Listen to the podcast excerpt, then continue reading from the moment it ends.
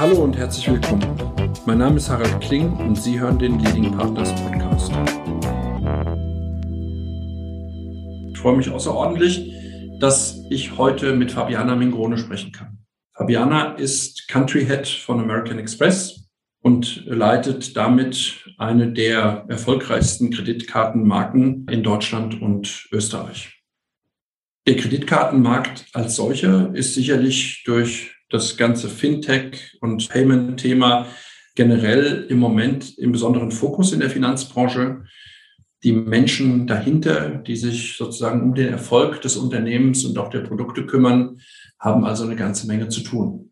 Deswegen freue ich mich, dass sie trotzdem die Zeit findet, sich heute mit uns zu unterhalten. Hallo und herzlich willkommen, Fabiana. Wie geht's? Hallo Harald, vielen herzlichen Dank für die Einladung. Die Zeit nehme ich mir sehr gerne. Mir geht's gut. Es könnte ein bisschen wärmer sein, aber ansonsten geht's mir gut. Sehr schön. Wir kennen uns ja schon seit vielen Jahren und wir haben in vielen verschiedenen Projekten und auch an vielen gemeinsamen Ideen zusammengesessen, gearbeitet und uns konstruktiv ausgetauscht.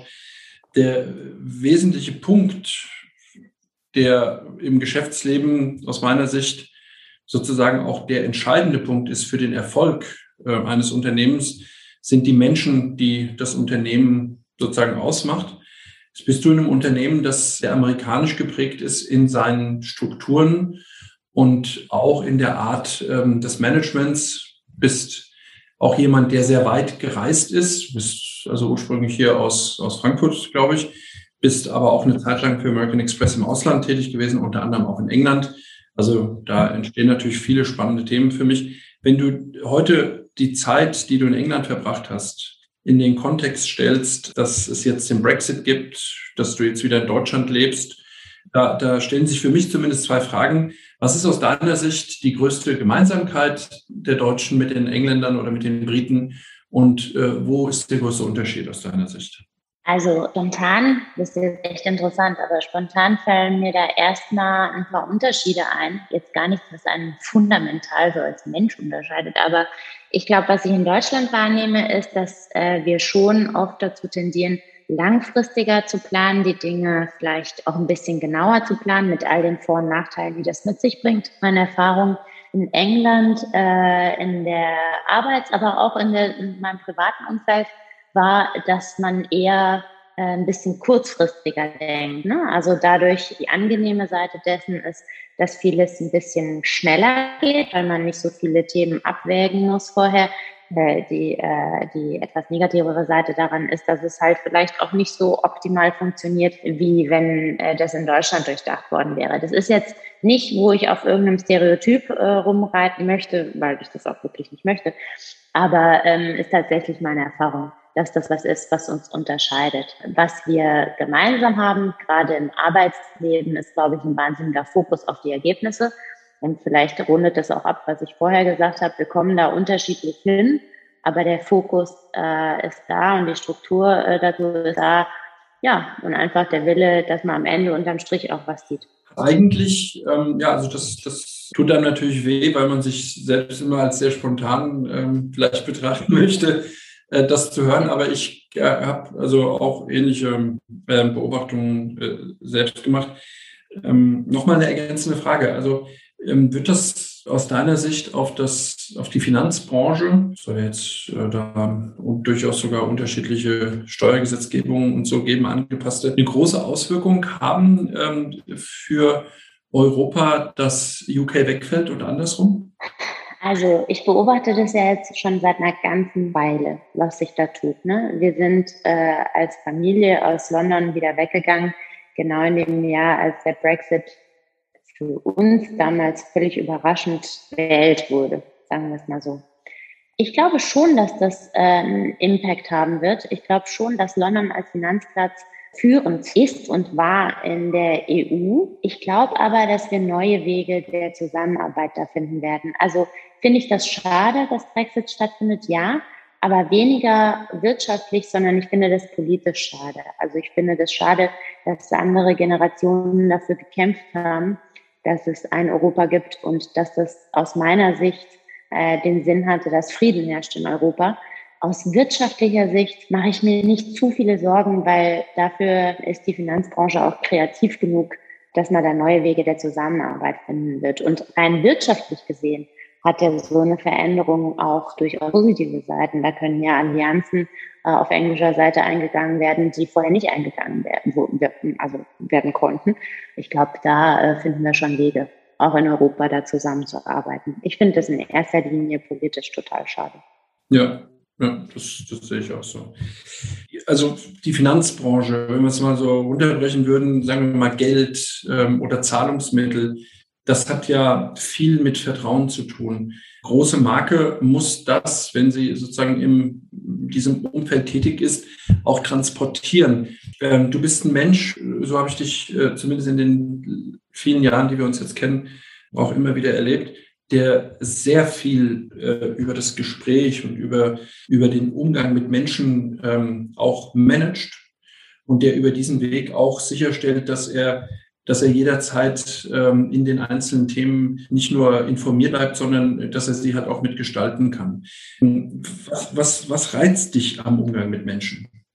Also, was du erwähnt hast, von wegen über das Gespräch auch so eine Vertrauensbasis finden, dass man sich so drauf verlassen kann, sagen wir jetzt mal so geschäftlich. Ne?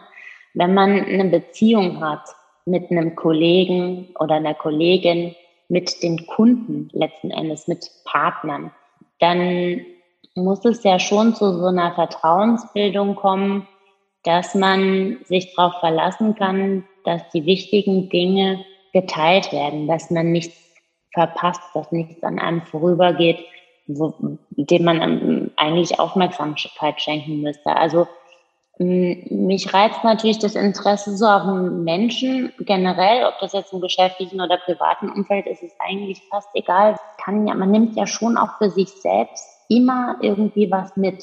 Selbst wenn es das Negative ist, das möchte ich nicht. Ja, aber man wächst ja daran, so als Person, äh, egal in welchem Umfeld diese Interaktion mit anderen Menschen stattfindet. Was du zu Eingangs sagtest, so von wegen Payments hat was mit Vertrauen zu tun, absolut. Und ich glaube, da ist es total wichtig, dieser Beziehungsfaktor. Klar sitzen wir nicht mit unseren Kunden in einem Raum und kennen die äh, zum Großteil nicht persönlich. Aber ich glaube, auch da total wichtig, das ist keine Transaktion, die da mit uns stattfindet. Das ist eine Kundenbeziehung. Und äh, wenn man diese Kundenbeziehung hat, dann gibt es auch das Vertrauen von Kunden, ähm, die Payments mit einem abzuwickeln und alles andere, was dazugehört. Ne? Ich sage ja immer gerne, dass Amex mehr als nur Zahlungsmittel ist, ne? Weißt ja. Ich weiß, ich weiß. Also ich habe äh, ich hab heute Morgen ähm, gerade mit einem Bekannten gesprochen, der ähm, jetzt in der, also kurz vor dem Ausbruch der, der, der Corona-Pandemie in der Frankfurter Innenstadt ein, äh, ein Geschäft aufgemacht hat und Kleidung, nachhaltige Kleidung verkauft. Das begann mit großem Erfolg und hat sich auch über ganz smarte Konzepte weiterentwickelt, dann in der Pandemie, als es eigentlich im Lockdown kein, keine Ladenöffnung mehr gab. Also das ist sehr stark über Social Media und über, ja, über intelligente Interaktion mit der eigenen Customer Base dann kompensiert worden. Also sehr, sehr intelligent und äh, habe ihm erzählt, dass wir uns äh, heute austauschen werden. Da hat er gesagt, ähm, ja, kannst du mal sagen, also Klassiker dann, also sind wir, wenn jemand von der Telekom äh, hier wäre, dann kriegt er dann erzählt, dass es ein, äh, dass der Anschluss nicht funktioniert und so. Aber er hat was ganz anderes gesagt, das, äh, deswegen bin ich da ganz entspannt, wenn ich dir das sage. Der hat gesagt, das sind die einzigen gewesen, die von American Express, die sich mindestens einmal im Monat bei uns, kleinem Laden, gemeldet haben äh, und gefragt haben, wie es uns geht. Und das, das ist sozusagen, sozusagen das Ende dieses Rings, das ich jetzt mit der Frage aufgeworfen hatte, wie kann man, wie kann man äh, sozusagen diese Proximity äh, aufbauen. Ähm, das, das kann auch am, am Telefon äh, funktionieren, wahrscheinlich sogar noch besser als mit einer E-Mail. Die, die Zeit der, der, der Spams äh, ist einfach im Moment noch da. Aber, aber das ist natürlich ein, ein, tolles, ein tolles Feedback von jemandem, der sagt, wir haben jetzt nicht so viele Leute. Ich glaube, ihr seid auf Platz drei in Deutschland, was so die Nutzung angeht. 1,6 Milliarden Zahlungsvorgänge über, über Kreditkarten in Deutschland. Ähm, aber immerhin, das ist, glaube ich, dafür sehr erfolgreich und äh, deutlich äh, höhere durchschnittliche Tickets und so weiter. Ähm, es ist äh, aber unterm Strich die Nähe, die den Erfolg ausmacht und die auch die Wertigkeit erhöht. Warum ist euch das wichtig? Total. Naja, wenn du nur Payments machen möchtest, dann glaube ich, sind wir wie auch andere Anbieter, ehrlich gesagt, die falschen. Und ich glaube, was wir uns auf die Fahnen geschrieben haben, ist, wir wollen uns das Ganze mal aus einer Kundenperspektive angucken. Und das sollte, funktioniert das jedes Mal 150, 150 prozentig? Es funktioniert nicht jedes Mal 150 prozentig. Aber wenn du dir vornimmst, dass alles, was du tust, am Ende dem Kunden einen Nutzen bringen soll und dem Kunden einen Mehrwert nutzen, äh, einen Mehrwert bringen soll, dann klappt es schon in den meisten Fällen, dass man, dass man da was Gutes hinkriegt. Also wir sehen uns ja mehr so als, äh, als äh, Service äh, Unternehmen, als Dienstleister, Finanzdienstleister, aber in erster Linie. Und ich glaube, wir haben so ein Produktspektrum, was viele äh, Kunden bedienen kann. Und wenn diese Kunden sich für die Amex-Karte entscheiden, dann wollen wir die auch vernünftig äh, bedienen. Und zwar jenseits der Payment-Funktion. Payment ist Basics. Ja, Payment muss die Karte können, ist klar. Aber was kann die Karte noch? Und uns ist es halt wichtig, dass es eine, ähm, ja, eine Beziehung zu den Kunden gibt, ja, wie auch immer die äh, gewollt ist. Es gibt Kunden, die wollen nicht mit uns sprechen, die wollen lieber chatten. Es gibt Kunden, die wollen eine E-Mail, es gibt Kunden, die wollen lieber einen Brief, es gibt Kunden, die wollen äh, halt angerufen werden.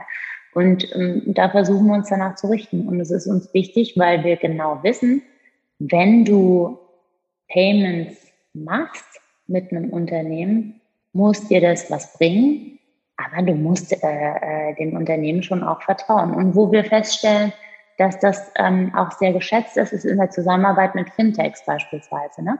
Also Fintechs, da machen wir uns als Amex auch nichts vor. Aber was kann ich zusammen mit dem Fintech machen beispielsweise? Weil ich habe die Kunden, die mir vertrauen. Und wenn Amex sagt, wir arbeiten mit X zusammen und äh, das ist super und das ist das, was dir bringt, dann haben wir beide was davon. Das Fintech und wir und letzten Endes am wichtigsten der Kunde. Mhm. Ja, das, das, also die Reputation ist, äh, spielt, glaube ich, tatsächlich die zentrale Rolle, genau in dem, in dem Thema. Ähm, kommen wir vielleicht jetzt ein bisschen mehr ähm, zu dir. Ich bin natürlich auch sehr daran interessiert, mehr über dich äh, zu erfahren, vielleicht auch noch ein paar Hintergründe rauszukitzeln, die du noch nie jemandem gesagt hast. Gehen wir mal an den Anfang deines Berufslebens, dein erstes Bewerbungsgespräch. Welche Erinnerungen hast du daran? Mein erstes richtiges Bewerbungsgespräch hatte ich mit jemandem, den ich total wirr fand. Ich fand den irgendwie verwirrt. Ich darf das jetzt sagen, weil ich habe den dann später geheiratet. Ähm, und ich war praktisch permanent abgelenkt während dieses Gesprächs, vor dem ich ja schon ziemlich aufgeregt war. Also es war so ein Studentenjob, ne? aber es war, mir war mit deiner damals, es war damals Teil der Citibank. Und ich war schon so ein bisschen aufgeregt, weil den wollte ich schon unbedingt haben, diesen Job. Ähm, aber ich war permanent abgelenkt und hochkonzentriert, äh, der Person mir gegenüber folgen zu können äh, und äh, äh, die Frage verstehen zu können. Und ja, das habe ich ihm auch später mal erzählt, dass ich da eigentlich dachte, das ist ja heute ein ziemlich verwirrter Professor hier, der mit mir dieses, dieses Interview führt. Jetzt bist du, äh, bist du heute als, als Country Head in der, der Regel ja, immer auf der anderen Seite. Das heißt, du stellst Kolleginnen und Kollegen ein. Und du schaust dir an, wenn es sozusagen um Beförderung geht, ähm, welche Person die richtige ist für den Job, den ihr neu besetzen wollt, äh, neu entwickelt. Worauf achtest du, wenn sich Menschen bei dir vorstellen?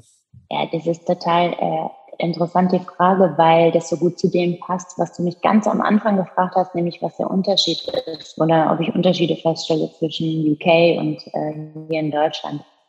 Was ich wirklich spannend fand, als ich zurückkam vor fünf Jahren, ist, wenn du Bewerbungsgespräche hast, also Vorstellungsgespräche, dass praktisch Mappen voll mit Zeugnissen und Anschreiben und hast du nicht gesehen, ähm, äh, angeschleppt wurden. Das musste ja auch so sein. Also ich habe das dann schon verstanden, dass das äh, ganz üblich ist. Aber das ist eigentlich was, wo ich und bitte jetzt nichts daraus schließen. Ich bin mir sicher, dass es ganz, ganz viele Menschen gibt, die das anders sehen und ganz viele Leute, die Leute einstellen, die das anders sehen. Aber mir ist es fast egal. Also ich möchte schon wissen, dass die Basics da sind. Wenn ich jetzt jemanden suche, der gut Englisch sprechen soll oder wenn ich jemanden suche, der Finance-Background haben soll, klar checken wir das ab. Aber generell ist mir eigentlich die Einstellung wichtig. Ich achte darauf, was äh, derjenige für eine Einstellung hat. Und wenn ich jemanden vor mir habe, von dem ich denke, der ist so gesättigt, also der hat nicht so einen richtigen Hunger auf diese Stelle. Und da, damit dazu konkurrierend wäre ein Bewerber oder eine Bewerberin, die zwar ein bisschen weniger Erfahrung hat oder andere Erfahrungen hat, aber richtig hungrig rüberkommt auf den Job, dann würde ich mich wahrscheinlich für, äh, für die oder denjenigen entscheiden, der aus meiner Sicht, ja, also die, die, ähm, die bessere Einstellung hat. Für mich aus meiner Sicht die bessere Einstellung. Also ich glaube halt, dass man total viel lernen kann, wenn man nur die, die, die richtige Einstellung hat. Wenn man weiß, dass man Sachen nicht weiß, dann, dann geht es schon. Das schafft man schon. Ähm, Kunden, die zu uns kommen und äh, auf der Suche nach ähm, Ergänzung ähm, äh, ihrer Staff sind, dass sie besonders darauf Wert legen, welcher Typus kommt und dass das, was jemand schon kann, fast gar nicht so wichtig ist wie die, die graduelle Bereitschaft, äh, sich an Neues anzupassen. Und wenn man sozusagen sich das jetzt anschaut in der, in, in, in, im Bankenumfeld beispielsweise, da sind so viele, so, so, so viele Banken, ähm, oder viele Banken, die vor zehn Jahren noch eine Rolle gespielt haben, die spielen heute keine Rolle mehr. Und wenn wir von hier aus, äh, ohne dass wir jetzt hier Nostradamus kopieren wollen, äh, schauen, was ist in zehn Jahren, dann wird es auch einige der Banken, die es heute gibt, so nicht mehr geben. Die, das, es gibt äh, die, die, die Fintechs, die sich ganz anders aufmachen, die vielleicht noch nicht ähm, diese Zahl an Kunden haben, die aber eben die Schnelligkeit haben und das haben, was, und das finde ich ganz spannend, ihr auch bei American Express ähm, nach wie vor hochhaltet, nämlich den totalen Customer Focus und die Dienstleistungsorientierung. Das ist halt äh, halt das Relevante, weil es hält dich jung und dynamisch und du musst dich ständig sozusagen an der Zukunft ausrichten. Das, das ist natürlich eine ganz, äh, eine ganz interessante äh, Metaebene, die, die man dann als, als Unternehmen sich, sich selbst verordnet hat und die dann auch Motor äh, und Antrieb ist, gerade in einer Zeit, in der sich eine Branche so, so massiv verändert. Jetzt sozusagen die, die, die Frage, die sich anschließt an das, ähm, äh, was ich eben gerade gefragt habe, nämlich wie du äh, oder auf was du schaust, wenn du dich mit Menschen unterhältst. Gibt es auch Ableitungen zu deinem Managementstil? Also wenn ich jetzt sozusagen Kollegen, äh, Mitarbeiter fragen würde, ähm, wie würden die dich beschreiben oder wie, wie beschreibst du es auch selbst? Also ich glaube, ich bin jemand, und das ist jetzt nicht, weil ich so ein Menschenfreund bin, ich bin schon auch ein Menschenfreund, aber ähm, ich bin schon auch sehr, muss ich zugeben, davon getrieben, wie mir Arbeiten Spaß macht. Also mir macht Kontrolle keinen Spaß und ich sage das extra so, weil manchmal hört sich auch ein bisschen so Fishing for Compliments an, oh, ich lasse den Leuten so viel Freiheit. Ja. Die lasse ich den Leuten auch, aber das hat auch einen Nutzen für mich, weil mir Kontrolle keinen Spaß macht. Also mein Managementstil ist eigentlich, dass ich mich darauf verlasse, bevor ich eines Besseren belehrt werde, dass die Leute zu mir kommen, wenn sie stuck sind und wenn ich ähm, auf irgendwas drauf gucken soll oder wenn ich eine Richtung angeben soll oder wenn sie mit mir was diskutieren möchten. Und ansonsten, glaube ich, definieren wir zusammen, wo wir ankommen wollen, aber wie dann da jeder ankommt, ähm, das überlasse ich eigentlich jedem selbst. Also ich behaupte, dass mein Team sagen würde, wir haben viel Freiheit. Wir würden uns manchmal vielleicht eine klarere Ansage wünschen, aber ich glaube, das eine kommt mit dem anderen. Und, und ich glaube, insgesamt ist das für Leute, die gerne äh, frei arbeiten, ein gutes Umfeld. Genauso wie es umgekehrt für Leute, die gerne eine klare Ansage möchten, vielleicht nicht immer ein gutes Umfeld ist. Ja, ja, also, aber das, also das, das finde ich ganz spannend und äh, ich teile auch diesen Ansatz und finde den auch gut. Ich habe zeitlang Kollegen immer ein Buch geschenkt. Also heute ist das so, so old-fashioned. Ne? Gibt ja Leute, die seit zehn Jahren kein Buch mehr lesen, sondern wahrscheinlich müsste ich ihnen dann so ein Angebot machen, dass sie, dass sie so ein, sich einen Link zum Streamen von, von einem von einem Hörbuch oder sowas ähm, scheren oder was auch immer. Ähm, und zwar Prinzip Selbstverantwortung. Das, das ist ähm, also einer der Sätze, die ich abgrundtief ablehne, ist, äh, die Geschäftsleitung will. Ähm, ja, ich weiß auch nicht, ich muss dir das jetzt sagen, aber die Geschäftsleitung möchte das. Das ist so, ähm, das ist so, das ist noch nicht mal richtige Diplomatie, sondern das ist sich aus der Verantwortung stehlen, weil entweder, wenn man sozusagen der Verkünder einer Botschaft ist, dann muss man davor kämpfen, wenn man ähm, sie nicht gut findet oder dazu stehen, äh, wenn man sie äh, sozusagen in Anführungszeichen nach oben äh, so vermittelt hat, ja, finde ich auch gut, sage ich jetzt den Kollegen, dann muss man das auch durchhalten. Und äh, wenn man an den Stellen eben da nachlässig wird, dann ist es auch häufig so, dass es zu Lasten der eigenen ähm, Qualität und auch der eigenen Autorität geht. Aber die Leute sagen, ja gut, der, der ist hier Befehlsempfänger, erzählt ja irgendwas. Deswegen finde ich auch, also viel Verantwortung an die, an die Kollegen zu übergeben, bedeutet auch Vertrauen und Respekt und Wertschätzung. Das ist nicht so, dass man sagt, ah, mach du das mal, ich habe keine Lust drauf, sondern ich vertraue dir. Ich habe mich vorher damit auseinandergesetzt, dass du gut bist. Und deswegen, so, hier ist dein Instrumentarium, hier ist die Aufgabe, viel Spaß. Das finde ich, das, das, das finde ich gut. Ist natürlich äh, äh, sofort ein Fail, ähm, wenn du da an den falschen gerätst, der, der oder an die falsche, der dann ähm, an, an so einer Stelle das eben ausnutzt, ja. Und dann total. Ja. Aber ich glaube, ich habe dafür, also ja, total. Und das ist mir natürlich auch schon passiert. Und natürlich wirst du immer Leute treffen, die das ausnutzen. Ich glaube aber, dass die Mehrheit es zu schätzen weiß und deshalb möchte ich die Mehrheit nicht äh, jetzt auf einmal anders behandeln, weil es ein paar Leute gibt, die das vielleicht ausnutzen. Und außerdem behaupte ich, ich merke das dann schon und dann kann ich auch anders, aber von Haus aus bin ich erstmal äh, assume positive intent. Ja, das, das finde ich gut. Jetzt hast du ja schon einige Menschen in deinem Leben gesehen, auf äh, Kundenseite, bei euch im Unternehmen, im, im Umfeld. Persönlichkeiten des öffentlichen Lebens.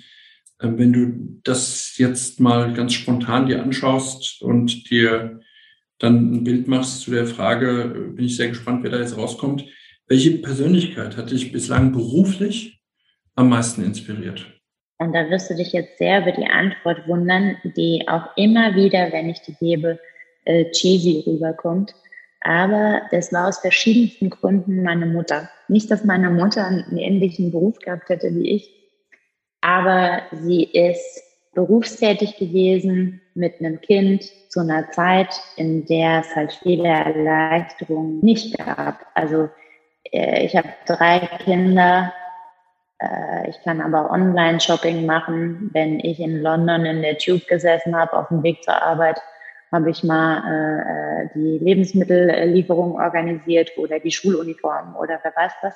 Also wenn ich dann einen dieser Momente habe, die, glaube ich, dann jeder Mensch mal hat, wo er das Gefühl hat oder sie, dass man nichts richtig macht, dann denke ich daran zurück, wie hat es gewesen sein muss, voll berufstätig zu sein, ein Kind zu haben und das in den 70ern und 80ern. Und das ist die eine Seite, die mich einfach persönlich ähm, so als berufstätige Frau geprägt hat.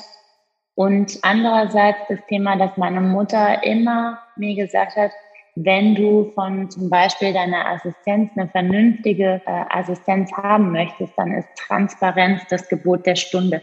Denn nur wenn die Menschen um dich herum wissen, wo du hin willst und was du erreichen willst, können sie auch in diese Richtung denken diese ähm, äh, Befehle erteilen, sage ich jetzt mal so, ja, oder so klare Instruktionen geben. Das wird vielleicht zu einem schnelleren Ergebnis führen, aber halt auch nicht zu dem größeren Ergebnis. Und ähm, ja, und das habe ich mir eigentlich immer so nochmal vor Augen gehalten, was er mir da gesagt hat. Nicht, dass ich das damals verstanden hätte, aber jetzt schon. ja, ja, ja, aber das, äh, das, das, das kann ich gut verstehen. Bleiben wir mal ähm, bei dem Punkt, das ist ja schon eine sehr berührende Geschichte und ich finde es auch überhaupt nicht cheesy, ganz, ganz im Gegenteil. Ähm, das ist ja auch ein Thema der, der, der Prägung und, und man, man sieht äh, als Kind, äh, was die Eltern leisten aus einer sehr direkten Perspektive. Manchmal ist es auch ein bisschen blöd, weil guck mal, wie viel ich arbeiten muss und du äh, gehst nur zur Schule oder sowas. Da muss man auch immer so selbst ein bisschen aufpassen. Ertappe ich mich auch manchmal selbst. Das hat mein äh, jüngster Sohn ähm, gerade die Schule abgeschlossen und äh, hat auch schon sehr, sehr viele nützliche Tipps von mir bekommen, auf die er sich unglaublich freut. Immer bei längeren Autofahrten ist immer gut, wenn man dann anfängt, und was hast du jetzt vor?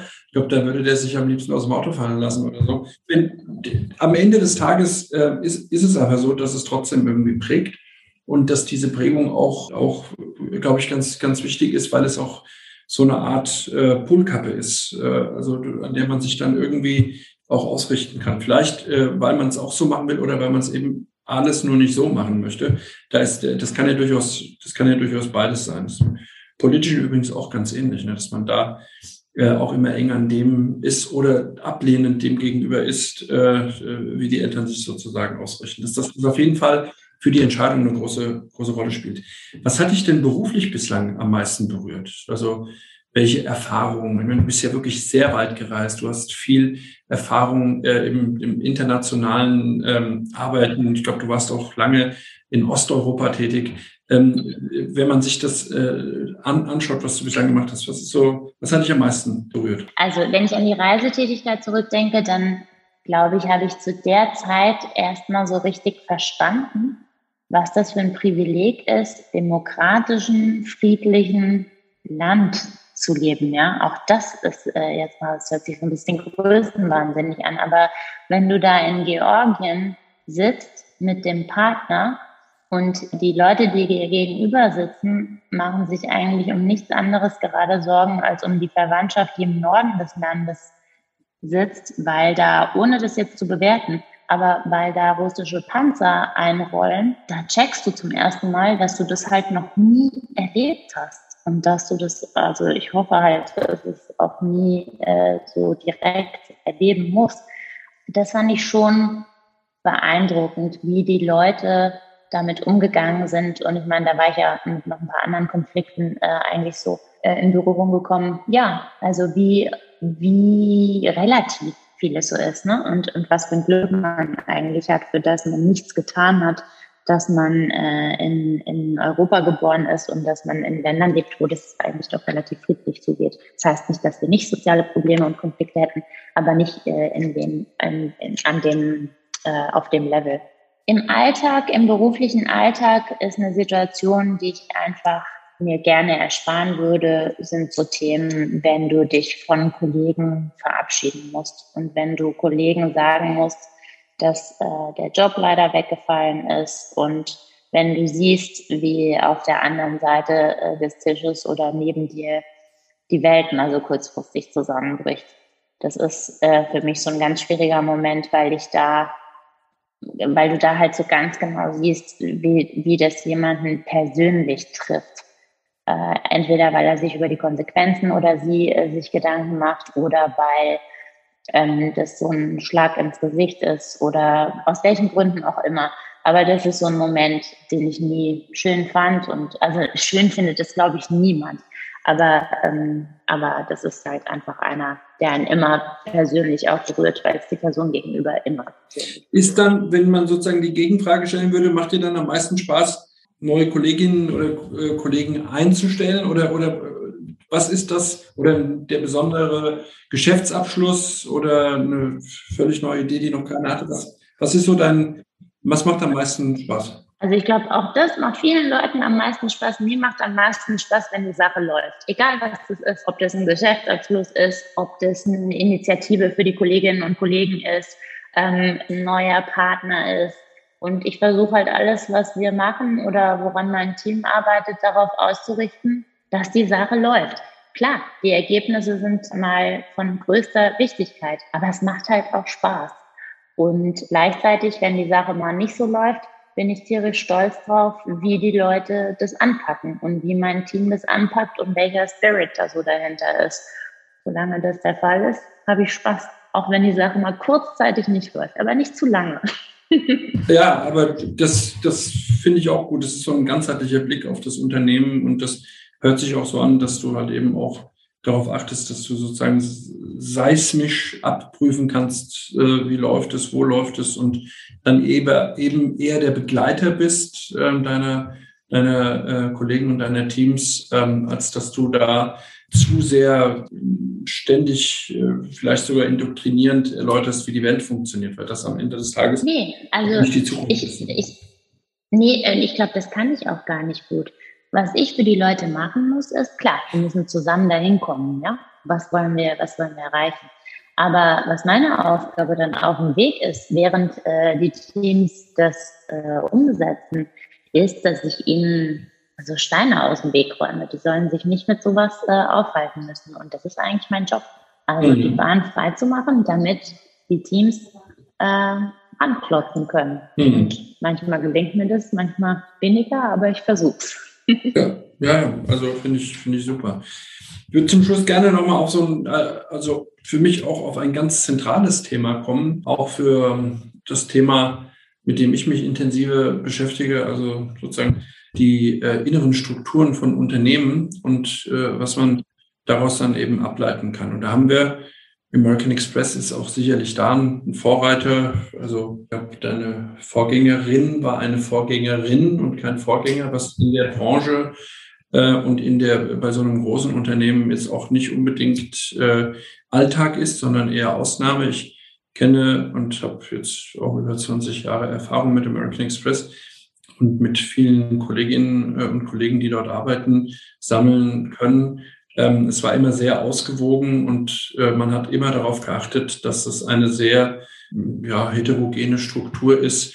Äh, es ist auch ganz, ganz wichtig, dass man da bei American Express, das will ich auch mal hervorheben, weil das, da gibt es sicherlich auch andere Beispiele in der Branche, ähm, dass man äh, da auch keine große Sache draus gemacht hat, sondern dass man eben äh, Männer wie Frauen äh, gleichzeitig äh, und parallel und gleich behandelt hat. Das, das, das finde ich sehr stark. Das ist aber äh, nicht überall so. Ne? Deswegen, ich glaube, äh, eine Frauenquote bei American Express bräuchte man nicht, weil vielleicht dann am Ende weniger Frauen da wären. Denn man hat schon auch immer wirklich äh, einfach nicht danach geschaut und trotzdem sind unterm Strich auch immer sehr viele weibliche Führungskräfte da gewesen und auch sehr, sehr, sehr erfolgreich gewesen. Sozusagen, dennoch würde ich hier gerne die Frage stellen, weil ich sie gerne den Köpfen dieser dieser äh, deutschen Wirtschaft äh, immer stelle. Was hältst du von der Frauenquote? Das finde ich ein schwieriges, aber inzwischen habe ich eine klare Meinung dazu. Also am Anfang, als wir uns damit beschäftigt haben, auch bei Amex, ähm, wie viele Frauen gibt es in Führungspositionen, wo bricht das ab, ab wo kommen, kommen die nicht mehr weiter, warum ist das so, wie adressieren wir das?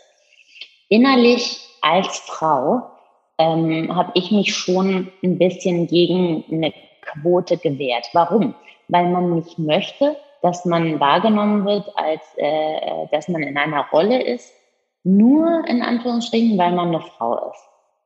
Dann habe ich das aber in der Praxis ein bisschen erlebt und die Sache ist ja die, ne? am Ende und gerade äh, im Wirtschaftsunternehmen äh, wird niemandem eine Stelle geben, weil äh, man irgendeine äh, Minderheitenquote erfüllt. Und ich bin jetzt ähm, sozusagen zum Frauenquotenbefürworter äh, geworden, weil ich halt in der Praxis gesehen habe, wie das funktioniert. Bei uns funktioniert das so, dass ich sicherstellen muss, wenn ich eine Rolle ausschreibe, dass ich genauso viele, äh, also dass ich relevante, eine relevante Anzahl an Frauen im Bewerberpool habe.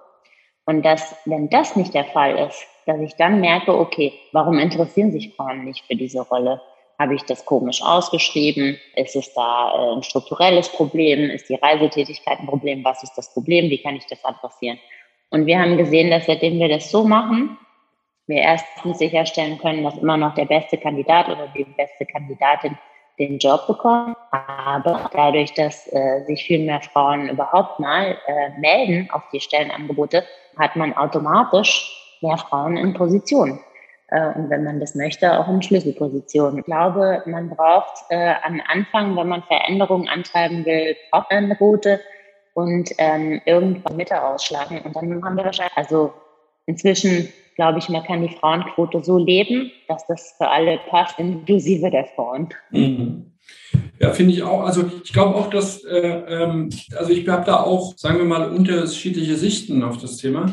Ich glaube, ähm, das größte Problem das ich sehe, ist gar nicht so sehr in der Phase, wenn, wenn es darum geht, jemanden äh, einzustellen oder zu befördern, sondern äh, einen Schritt vorher, wenn man versucht, ihn zu befähigen, dass er irgendwo eingestellt oder gefördert oder befördert werden kann.